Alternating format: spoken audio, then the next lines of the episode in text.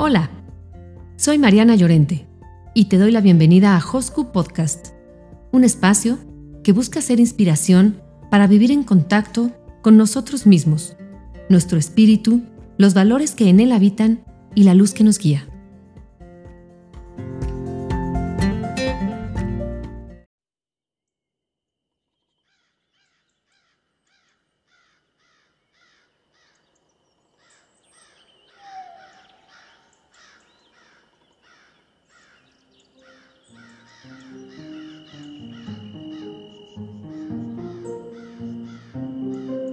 Hoy les vamos a ofrecer una entrevista que hizo Víctor Hugo Michel, de Grupo Milenio, a un gran mexicano, José Sarucán, investigador emérito de la UNAM, nacido en la Ciudad de México en 1940, miembro del Colegio Nacional, rector de la UNAM entre 1989 y 1997, autor de 10 libros, entre ellos Las Musas de Darwin y El Cambio Climático. Causas, Efectos y Soluciones. Es fundador del Instituto de Ecología y de la CONAVIO. Una de las mentes más brillantes de México por décadas, José Sarucán, ha sido una piedra angular de la ciencia y el pensamiento mexicanos y hoy, más que nunca, sus perspectivas medioambientales y sociales son esenciales para entender y dimensionar la crisis que vive el planeta por el COVID-19. Generoso con sus palabras, el doctor Sarucán no duda en ubicar a la pandemia como otro de muchos balazos en el pie que se ha dado la especie humana desde que bajamos de los árboles y guardamos nuestra cola en la caja de Darwin. La forma en que el virus irrumpió en nuestras vidas es, para todo fin práctico, una dislocación del medio ambiente propiciada por nuestra búsqueda de un siempre elusivo desarrollo. Y aunque es optimista sobre el futuro del Homo sapiens, admite que estamos escribiendo una historia que tiene varios finales posibles, algunos de ellos no tan malos, otros aterradores.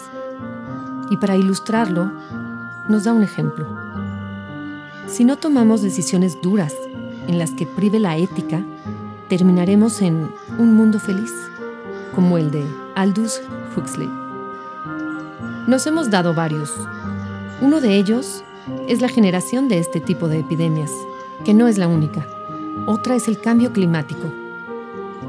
Hay una gran cantidad de cosas que hemos generado por el tipo de desarrollo que hemos decidido adoptar.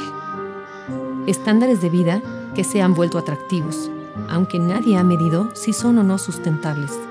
Apenas ahora nos estamos dando cuenta de que aquí y en China no lo son. Toda la tendencia de estilos de vida está enfocada hacia cosas materiales y entonces nos seguimos dando balazos en el pie.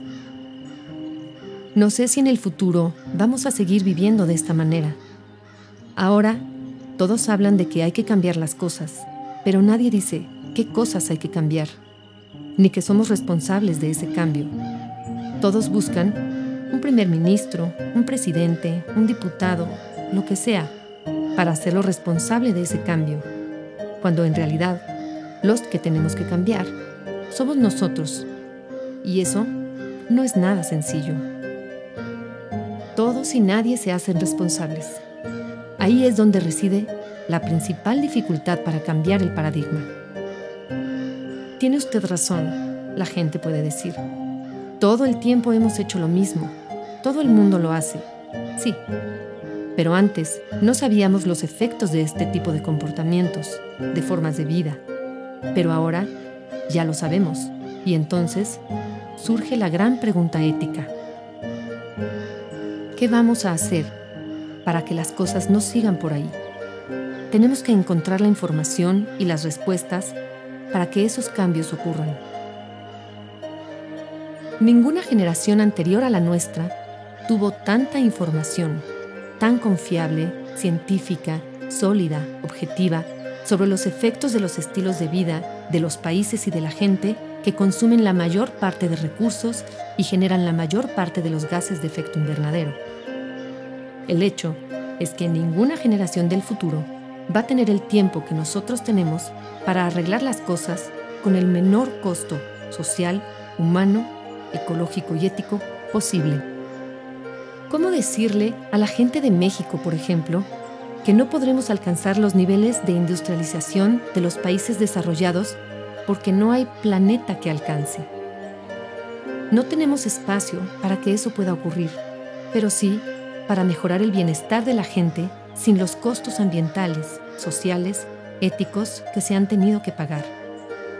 No podemos cambiar la historia, pero sí podemos aprender de ella, tener la información y las formas de reconducir el desarrollo de países como el nuestro sin que esté basado en un modelo que pone como meta la acumulación de bienes materiales. Dos coches, una casa y media, o dos, o tres, no sé cuántos trajes, debemos resolver las necesidades fundamentales para que las cosas alcancen para todos.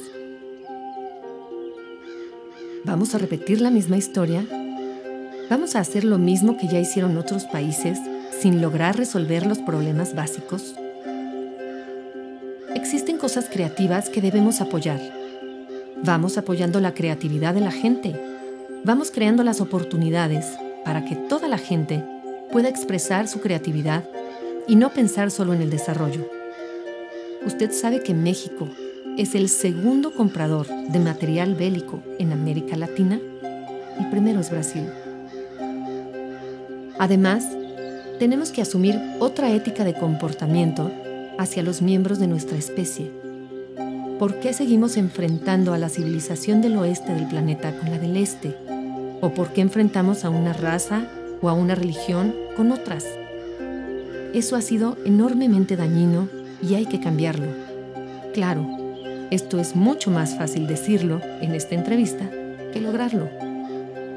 Hemos sido indoctrinados, no puedo usar otra palabra. No hemos sido educados, sino indoctrinados.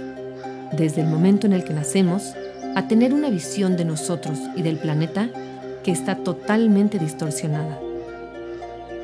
Dado el materialismo que prevalece los cambios que usted propone chocan con una de las más corrosivas tendencias de la naturaleza humana, que es la codicia.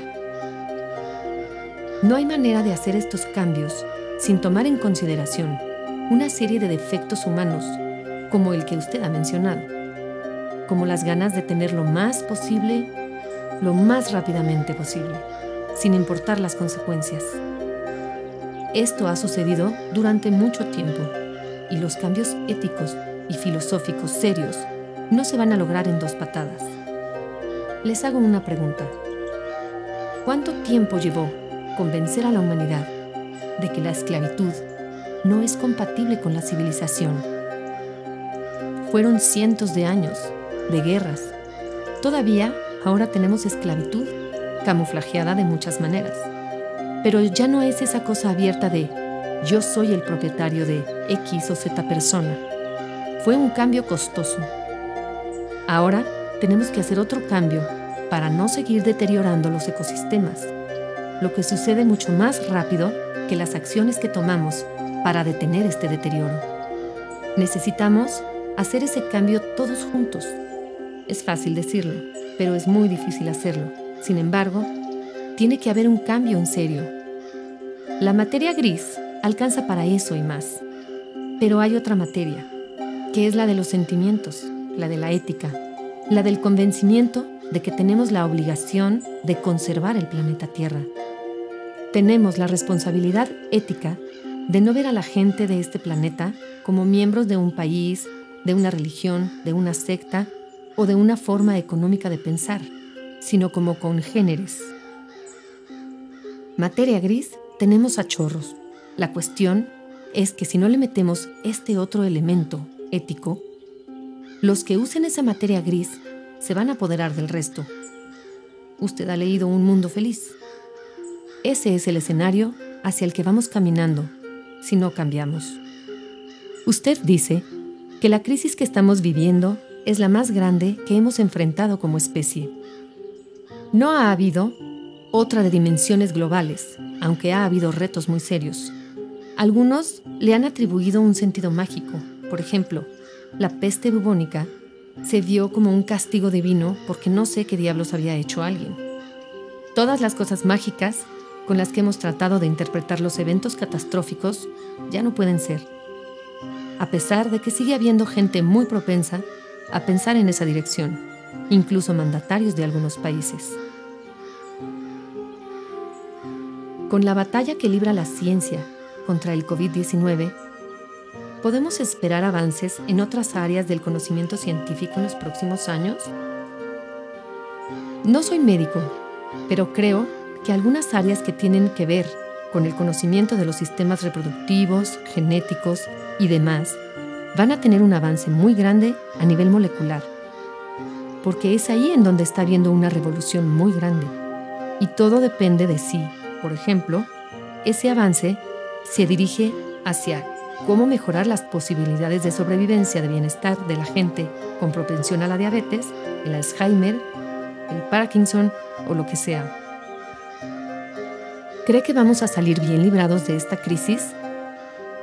Soy optimista, porque somos una especie enormemente creativa que a lo largo de decenas de miles de años ha ido acumulando experiencias y conocimientos. Tengo una gran confianza en el Homo sapiens, siempre y cuando el resultado de su creatividad no sea capturado por intereses pequeños, y por pequeños me refiero al número, no a su capacidad económica.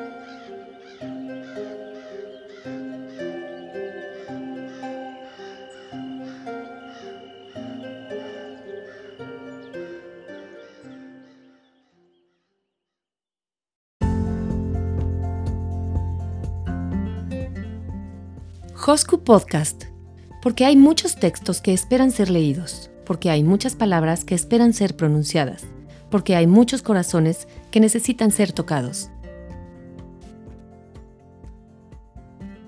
Gracias por escuchar Hosku Podcast. Hasta la próxima.